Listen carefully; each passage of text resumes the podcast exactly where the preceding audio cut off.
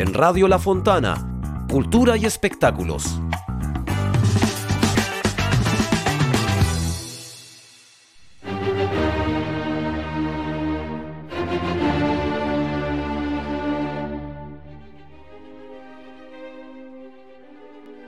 La cuarta y la quinta sinfonía de Ludwig van Beethoven que usted está escuchando en estos momentos fueron las piezas elegidas por la Orquesta Sinfónica de Ñuble para abrir su primera temporada de conciertos. Los escenarios fueron el Centro Cultural de San Carlos y el Teatro Municipal de Chillán, el jueves 8 y el viernes 9 de septiembre. La agrupación musical nació al alero del gobierno regional de Ñuble y se financia a través de fondos regionales, estas fueron sus primeras presentaciones y forman parte de la temporada de conciertos 2022-2023 que considera hasta 80 eventos de este tipo a lo largo de la región. Tanto en San Carlos como en Chillán los conciertos duraron más de una hora y tuvieron especiales invitadas, la directora Alejandra Urrutia y la pianista Edith Fisher.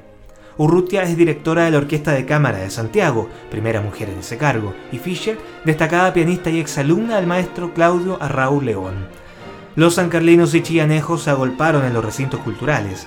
De hecho, en el centro cultural se agotaron las butacas y sillas, y el anfiteatro estuvo repleto de personas, familias y estudiantes músicos de la zona. La orquesta está constituida por cerca de 50 músicos, todos profesionales. De hecho, ese es el principal motivo de la agrupación, reunir a profesionales de la música de la región de Ñuble.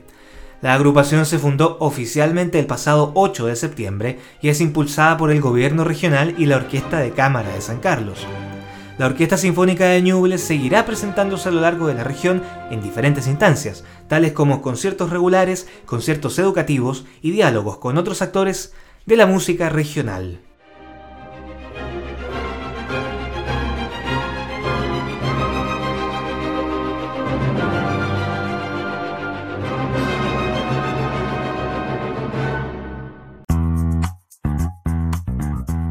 La Fontana se lee y se escucha